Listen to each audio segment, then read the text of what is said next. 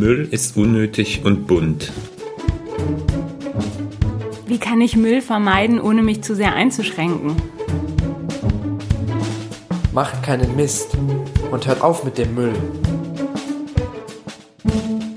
Hashtag Müll ist Mist.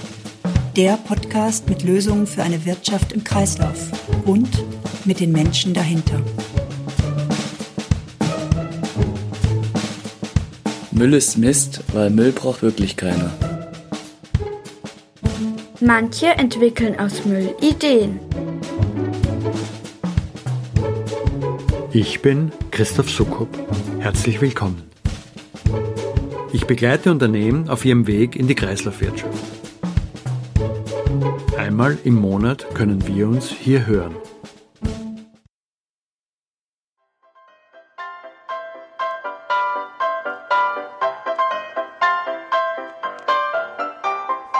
Design.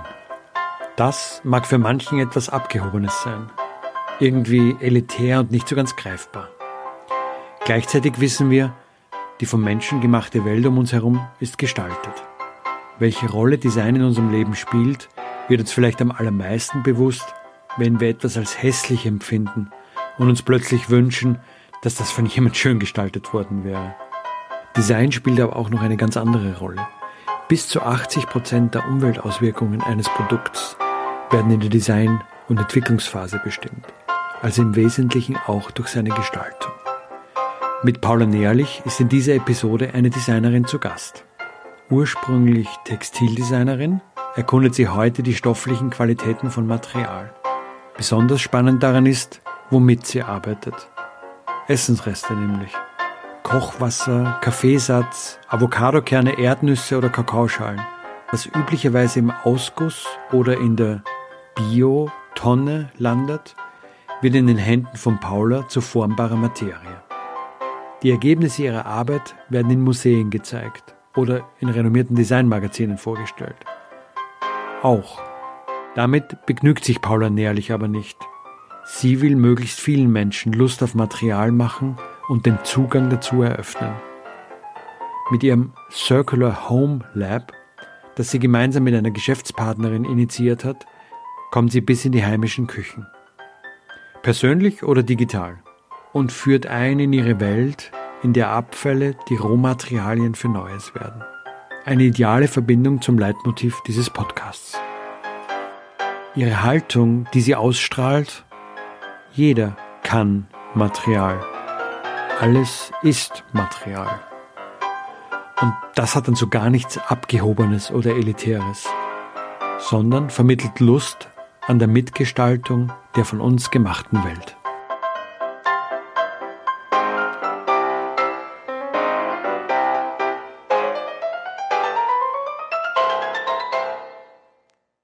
Ich habe heute im Podcast Paula Nährlich zu Gast. Paula ist Materialdesignerin. Hallo Paula.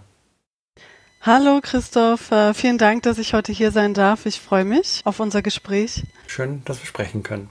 Ich bin auch ganz neugierig, Paula. Du bist Designerin. Vielen geht es wahrscheinlich wie mir und der Designer hat mir immer eine Vorstellung. Aber es ist dann doch so, dass Designer eigentlich eine sehr spezielle Berufsgruppe sind, die auch ganz spezielle Dinge machen, die man so im Alltag gar nicht unbedingt mitkriegt.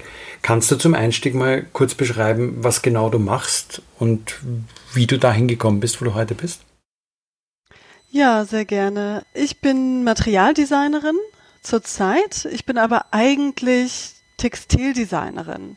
und habe das auch studiert. Und im Textildesign kreiert man ähm, gestrickte, gewebte Ware, man kreiert Drucke, ähm, Muster, Textilien für Tapeten, Teppiche, alles Mögliche.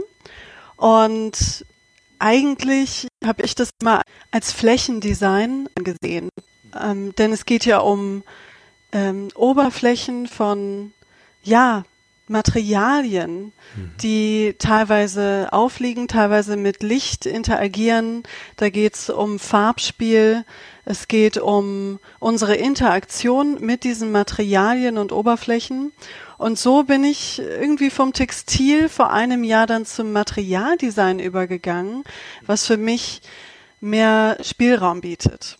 Das heißt, ich erlaube mir mit allen möglichen, ich sage jetzt mal, Inhaltsstoffen zu arbeiten. Ja, also nicht nur mit Stift und Papier, sondern mit dem, was sich ergibt. Und ja, so mache ich jetzt mein Materialdesign aus, ähm, ich nenne das Biomaterialien. Ich arbeite jedoch nicht mit noch lebenden Organismen, sondern ich äh, arbeite mit den ähm, ja, Abfällen von der Lebensmittelproduktion. Also zum Beispiel Karottenschalen, Kartoffelschalen. Und da gibt es eine große, immer mehr wachsende Szene von jungen Designern, die sagen, hey, ähm, wir wurden geschult in Textildesign, in Flächendesign, in Modedesign. Dort haben wir aber nicht gelernt, wie wir mit lokalen Ressourcen unsere Gestaltung vorantreiben. Da würde ich gerne nochmal nachfragen, weil das ging mir gerade durch den Kopf. Sowas lernt ja auch ihr Designer nicht, ne? Also mit Materialien, die ja, die wir eh aus der Biotonne kennen, zu arbeiten, überhaupt den Einblick in solche Materialitäten, kriegt ihr den? Oder ist das wirklich was, was du dir jetzt, was ihr euch in eurer Branche komplett selber aneignet? Ich habe es mir angeeignet durch einen Workshop, der angeboten wurde. Der hieß Material Designers und ist gefördert von der European Union. Dort wurden in drei Städten jeweils 20 Designer oder auch Künstler eingeladen, um dann vor Ort äh, spielerisch zu lernen, wie man selber Biomaterialien gestaltet. Und dort habe ich meinen Einstieg gefunden diese Grassroots-Bewegung empfinde ich halt als sehr erfrischend, da die sich oft erlauben, auf allen möglichen Ebenen einzusteigen. So ein bisschen Guerilla-mäßig, wenn man das sagen darf. Und da sehe ich mich auch ein bisschen. Also ich habe mir mein Wissen selber angeeignet. Ähm, ich tausche mich viel aus mit anderen Materialdesignern, auch mit Lehrenden aus der Szene. Also zum Beispiel die Leiterin des MA Biodesign, Nancy Dinnis, ist ganz fantastisch und teilt sehr gerne ihr Wissen. Dann gibt es noch verschiedene Startups, die schon seit teilweise einem Jahrzehnt an ihren Biomaterialien arbeiten, aber erst jetzt wirklich Aufmerksamkeit bekommen. Kannst du festmachen, wie, wie kommst du auf das Thema Lebensmittelreste, du für dich ganz persönlich?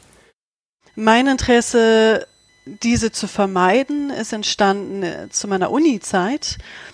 Dort gab es eine, eine Szene in der Stadt in Edinburgh, wo man sich trifft in der Community und schaut, welche Geschäfte und Restaurants haben Überbleibsel, die sie loswerden möchten.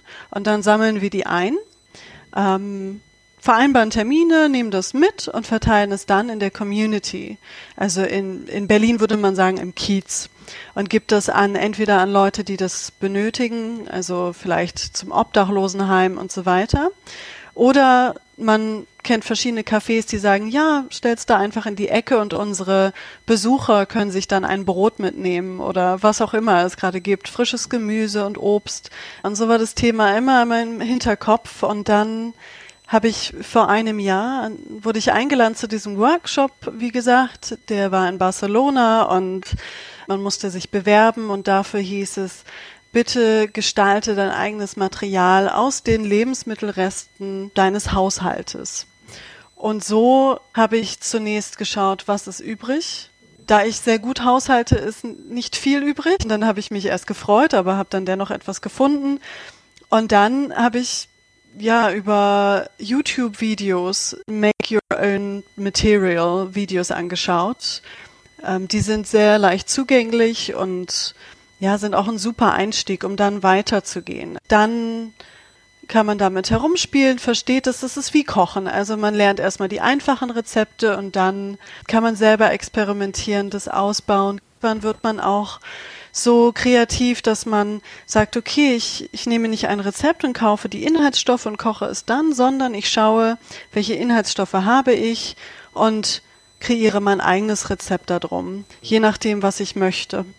Und da hilft dir dann aber schon vermutlich wieder dein Handwerkszeug, das du als Designerin mitbringst, würde ich jetzt vermuten. Ja, absolut. Da ich ja, wie gesagt, so vom, vom Flächendesign komme, ist meine Herangehensweise halt, okay, wie kann ich eine Art flaches Material schaffen, zum Beispiel. Ich verwende für mein erstes Material, mein Aquafaber Foam heißt das, das ist eine Art Bioplastik. Da habe ich zum Beispiel eine Technik verwendet, die ich aus dem Siebdruck kenne. Oder ich habe auch begonnen, das Material zu weben und überlege jetzt auch, wie ich ähm, zum Beispiel ein Material verstricken kann. Da bin ich noch nicht. Das ist dann auch irgendwann der nächste Schritt. Und mhm. so gehe ich da heran und auch, wie es ästhetisch aussieht. Ich denke, es ist sehr geprägt davon, wie ich an Farben herantrete und an Oberflächentexturen. Und ich habe schon immer eine Faszination für für Schaum gehabt. Ich mag alles, was ganz viele ähm, Luftblasen drin hat. Und so habe ich dieses Material angefangen zu kreieren. Und dann habe ich angefangen zu experimentieren mit verschiedenen Inhaltsstoffen und Techniken. Hast du ein Lieblingsmaterial? Hm, ja, vielleicht nehme ich auch gleich wieder das Aquafaba Foam Material, weil das war mein erstes und mein Herz hängt da doch sehr dran. Beschreibst du mir kurz, was ist das? Mein Aquafaber Foam ist ein Bioplastik. Das ist das stärkehaltige Wasser, was Veganer oft kennen. Wenn man Kichererbsen kocht oder auch andere Bohnen, äh, Hülsenfrüchte, dann entsteht ein sehr stärkehaltiges Wasser. Und das wird Aquafaba genannt. Das wusste ich auch zuerst nicht, habe ich dann gelernt. Wenn man so wie ich sehr, sehr viel Kichererbsen isst, dann hat man sehr viel davon übrig. Ja, und so war das der Hauptstoff, den ich übrig hatte in meinem Haushalt und habe dann begonnen, ähm, aufgrund von den Rezepten, die ich gelernt habe, dann mein eigenes zu gestalten, basierend auf dem Inhaltsstoff und auf meinem Ziel. Was möchte ich erreichen? Wie soll das Material aussehen? Ähm, und ich denke, da kommt die Designerin in mir raus. Also ich denke dann sofort, okay, wie soll es sich anfühlen, welche Farbe könnte es haben, welche Farbe erreiche ich mit dem Inhaltsstoff, ähm, welche Optik hat es mit Licht. Der nächste Schritt ist dann, wie kann ich daraus Produkte schaffen. Allerdings ist das noch etwas, was ich lerne, da ich nicht Produktdesignerin bin. Was ich tue, ist, um mein Material herzustellen, denn wenn man es nur aufschäumt, hat man einen wässrigen Schaum, der ja ähm, verschwindet ne, mit der mhm. Zeit. Mhm, ja. Ich möchte ja aber eine Art Plastik schaffen und oder sagen wir mal ein, ein Material. Dazu benötige ich für meine Schritte Hitze. Begonnen habe ich tatsächlich in der Küche, ganz einfach, mit einem Kochtopf, mit meinen Inhaltsstoffen, die ich zusammenrühre, die ich dann verarbeite. Das heißt, je mehr Schaum ich haben möchte, desto mehr schäume ich das auf. Ich ne, muss rühren und schäumen und muss dann die genaue Konsistenz schaffen und die genaue Farbe hinbekommen und dann die Hitze regulieren. Es wird dann wie so eine Art Knete, würde ich sagen. Also es ist ganz einfach und das ist genau das, was ich auch an dieser, wie du meintest, Grassroots-Bewegung so liebe. Es ist sehr accessible. Fast jeder ähm, hat eine Küche und kann selber anfangen, das zu erforschen. Um dann das Material weiterzuentwickeln, da braucht es natürlich nochmal andere Umstände. Aber das ist der erste Schritt. Und deswegen habe ich mich da, glaube ich, sehr drin verliebt, ja. Wir sind ja nicht gewöhnt, in der Küche aus den Dingen, die dann abfallen, was zu machen. Also es ist schon eine fremde Welt und auch wenn man dir jetzt so zuhört beim Erzählen, jeder kennt wahrscheinlich dieses Wasser, das übrig bleibt, wenn man Kichererbsen kocht. Oder viele. Aber man hat ja überhaupt nicht den Gedanken im Sinn, dass man daraus was machen könnte. Insofern verstehe ich, wenn du sagst, es ist sehr zugänglich und es hört sich auch nicht kompliziert an oder komplex. Dennoch fehlt uns dieses Denken, da mache ich jetzt noch was draus. Und das ist vielleicht die größere, die größere Schwelle offenbar als die technische Umsetzung dann in Material. Die Barriere, die ich bei mir merke, wenn ich dir zuhöre, dass das überhaupt ein ganz fremdes Denken für mich ist, aus dem Material wirklich nur was zu machen. Ja, da muss ich sagen, das hast du sehr gut erfasst, finde ich. Zunächst zur Sprache.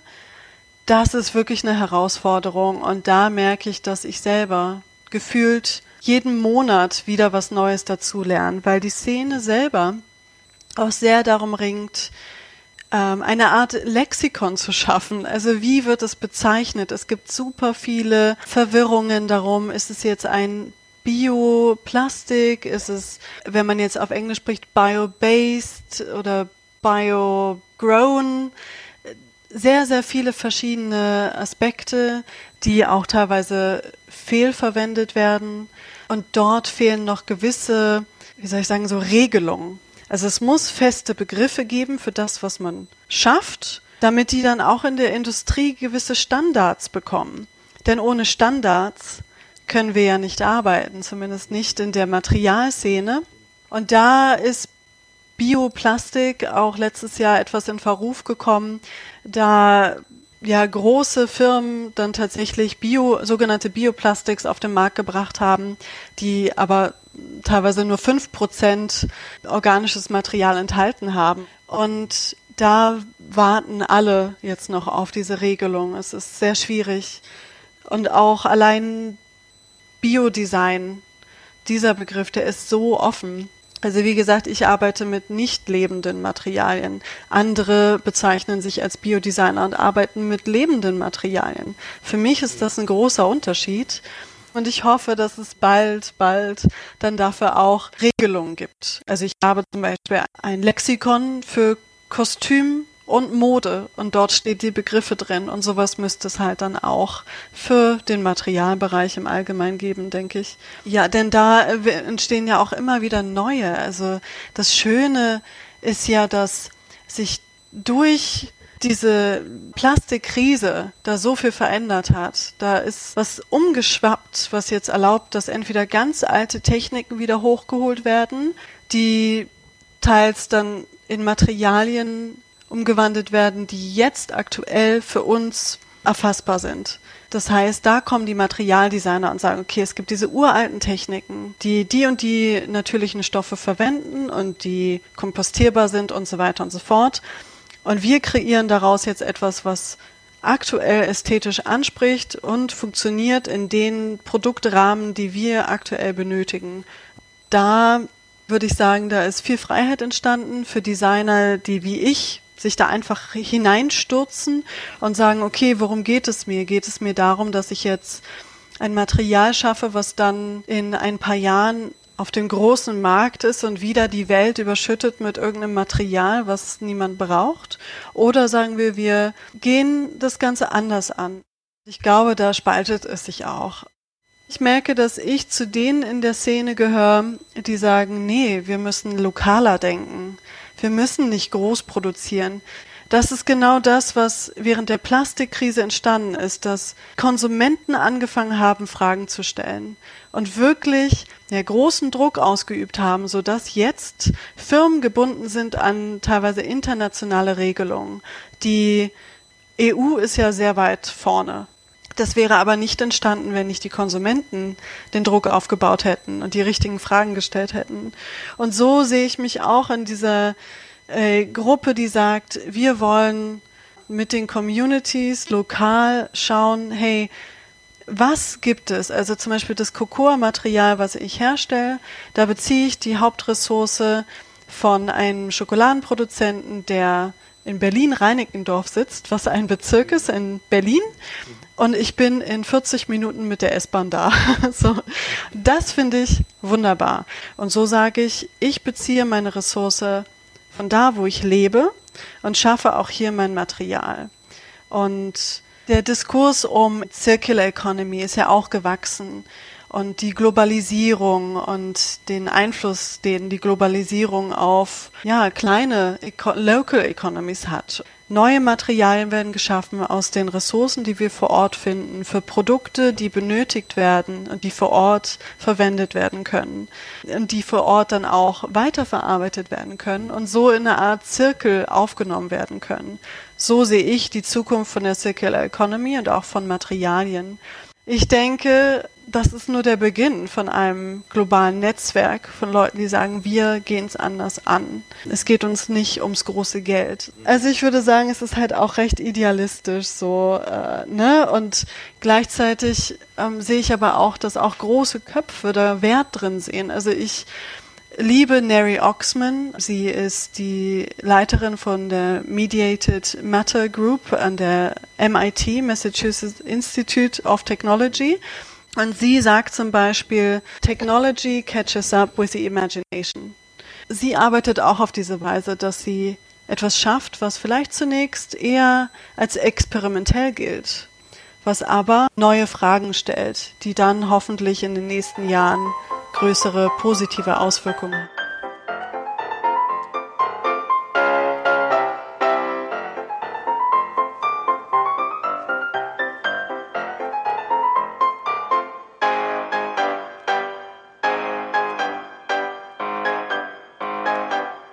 meine ja verstanden zu haben, dass du sagst, naja, ich bin da schon jemand, der exploriert mit etwas, was eigentlich sehr gut zugänglich ist, nämlich Essensabfällen und nutzt da mein Handwerkszeug als Designer, Designerin, Materialien zu entdecken. Auch in ihrer Verwendbarkeit, also in ihrer, was, was kann ich da machen damit? Allerdings eben nicht, um dann in die, was ja klassisch in der Forschung wäre, ne, dann später mal in die große industrielle Anwendung zu kommen, sondern du sagst, ich will eigentlich, ja, was willst du eigentlich? Willst du ermutigen, andere auch es dir gleich zu tun? Willst du den Normalsterblichen erreichen, der auch plötzlich zum Materialhersteller wird? Oder geht es dir mehr um die Vernetzung in der Designer-Grassroots-Bewegung? Ist es eine Mischung aus beiden? Wo, was, wo würdest du dich da verorten? Ich denke, es ist eine Mischung aus verschiedenen Sachen. Also einerseits möchte ich gerne Communities erreichen. Ich werde jetzt auch demnächst äh, virtuelle Workshops anbieten wo wir Open Source Rezepte erforschen und da gemeinsam aus den Haushaltslebensmittelabfällen Materialien erforschen und auch kleine Produkte schaffen, weil ich da eine starke Zukunft sehe. Ich denke, das geht nur Schritt für Schritt und wenn man selber die Sachen mal ausprobiert. Da war aber vielleicht wichtig nochmal dazu, weil du ja auch auf Altes gegangen bist, aber wenn du 30 Jahre zurückdenkst und ich an meinen Großvater denke, da hatten wir das noch, ne? Also zumindest war das bei den alten Leuten, die wir damals alt fanden, noch so gegeben. Sprich, ein Stück weit ist es ja wirklich auch diese Rückkehr zu den alten Tugenden oder alten Techniken. Genau, absolut. Und da sehe ich auch die Verbindung wieder zum Textildesign, denn was ich gelernt habe, ist wirklich das Handwerk Ne? Also, und das liebe ich auch am Textildesign und auch an dem Studium, was man macht. Man lernt wirklich noch zu häkeln, Hand zu stricken, zu weben, dann auch maschinell. Aber erstmal beginnt man mit den Händen, Handsticken, also all diese Techniken, die ich von meiner Großmutter kenne.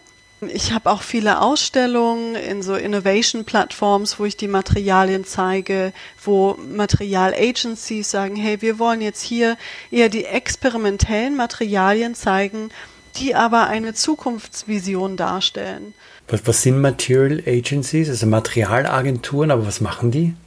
Ich würde sagen, es ist wie ein Agent. Also ich bin bei ein paar Material Agencies, die mich vertreten. Ne, also da bin ich drin. Mhm. Ich bin auch in Material Libraries, also wie so Büchereien, wo man dann online schaut und so, oh, guckt, Mensch, das ist spannend und dann bekomme ich eine E-Mail von Automobilkonzernen, die schreiben, ach ja, wir arbeiten an bestimmten Zukunftskonzepten und fänden es halt spannend, dein Material hier mit reinzubringen. Also ich arbeite sehr eng zusammen mit einer, mit einem Studio, die heißen Priestman Good. Die sitzen in London und arbeiten mit Firmen zusammen wie Virgin und Lufthansa und so weiter und gestalten die Innenräume für die Flugzeuge und Züge. Und Priestman Good hat einen sehr starken Fokus auch auf Zukunft. Und wie kann man neue Produkte ähm, testen und schauen, ob Kunden ähm, da irgendwie angestupst werden könnten, umzudenken und neuen Mut aufzubauen. Ja, und mit Priestman Good äh, war ich im Designmuseum in London und in dem Bereich arbeite ich halt dann auch, dass ich mit diesen Firmen zusammenarbeite an deren Konzepten und da teilweise dann auch extra Materialien nochmal für die weiterentwickle oder anpasse und so weiter und so fort. Ein weiteres Ding, was ich mache, ist, dass ich auch Kunden berate, die zum Beispiel mit mir über das, was ich als Zukunft der Lebensmittelbranche sehe, sprechen möchten. Ne? Und dann bin ich als Beraterin tätig für, für ausgewählte Kunden. Hm. Wobei du natürlich schon einen Spagat auch beschreibst. Ne? Also das, was du einerseits sagst, ich bin mit meinen Materialien in Bibliotheken, Agenturen vertreten mich, ich, ich bin auf Ausstellungen, das ist ja schon auch elitär will ich es nicht nennen, aber es ist schon was, was nur einen kleinen Ausschnitt der Menschheit erreicht, wenn du so willst. Und gleichzeitig, und das wäre das andere Ende des Spagats, versuchst du, den Normalsterblichen zu erreichen. Das ist wahrscheinlich eine sehr wichtige Funktion an der Stelle, wo du bist. Es sind aber sehr, sehr unterschiedliche Welten, in denen du dich bewegst. Das kann man, glaube ich, schon sagen, gell? Ich sehe das eher als verbunden. Als Designer, denke ich, ist man hauptsächlich wie sagt man auf Deutsch, man kommuniziert. Also ich verbinde mit Design eine Stärke für Kommunikation. Das ist es, was wir tun. Und ich denke, man kann halt diese verschiedenen Elemente nicht auseinandernehmen. Denn ich möchte die, also ich würde nicht sagen Normalsterblichen, sondern ich würde sagen, das sind die potenziellen Käufer und Kunden. Sieht man ja auch aktuell, dass die mehr Wert legen auf das, was eine Marke vermittelt und wofür sie steht, als das, was sie tatsächlich verkauft. Und das wurde nur hervorgerufen durch Fragen und Neugierde.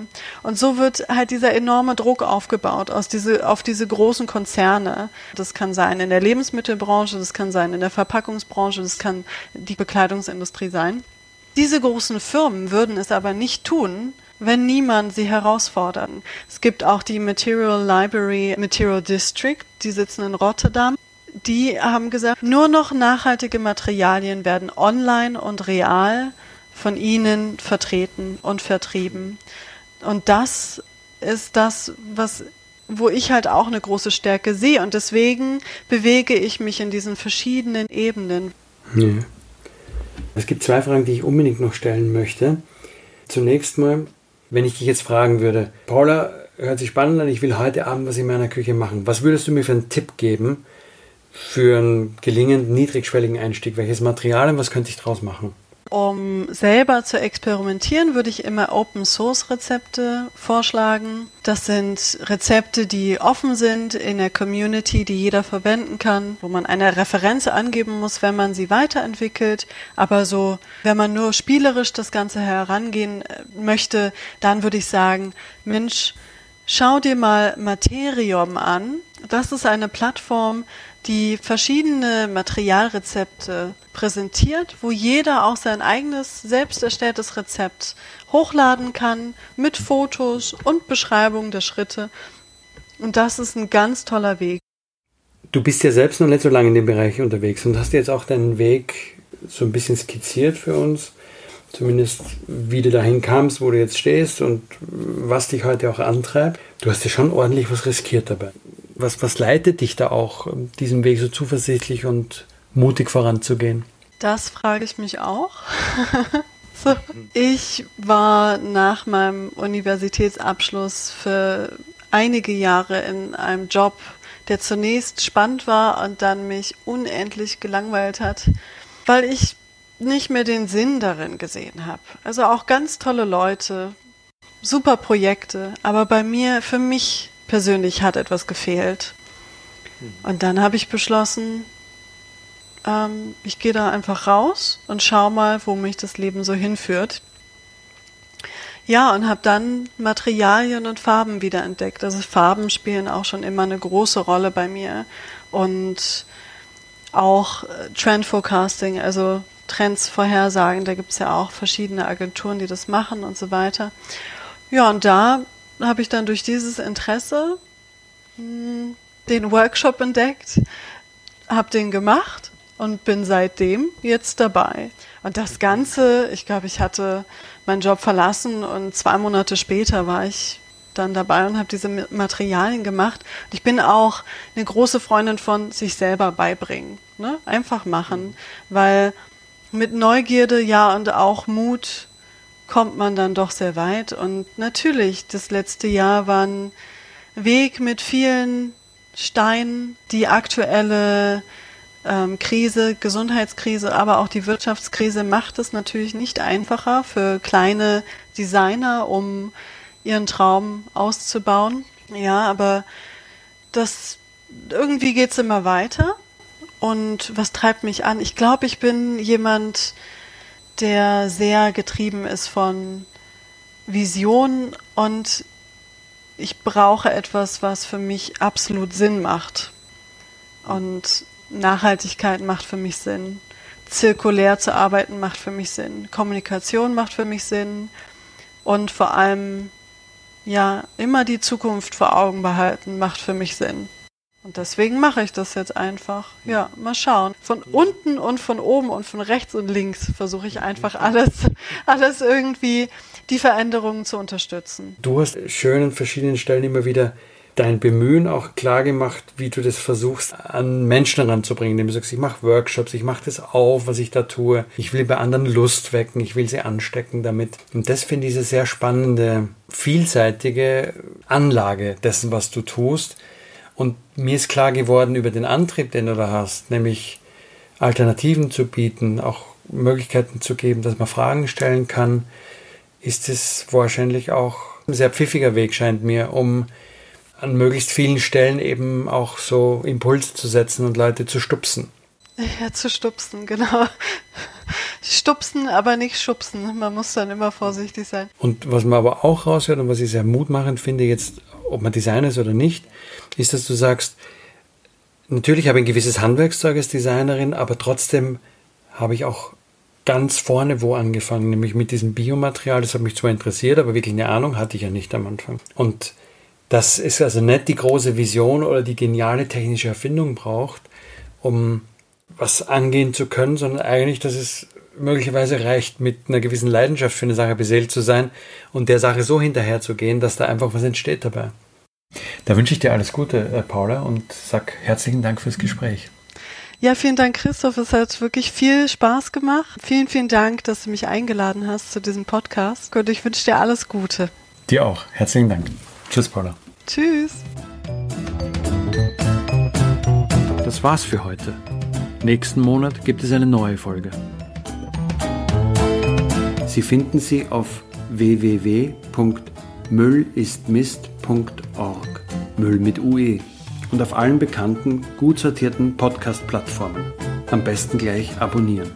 Wenn Sie mögen, was Sie hören, erzählen Sie es gerne weiter. Und am besten hinterlassen Sie auch eine positive Bewertung denn das stellt sicher, dass auch andere Menschen diesen Podcast gut finden können.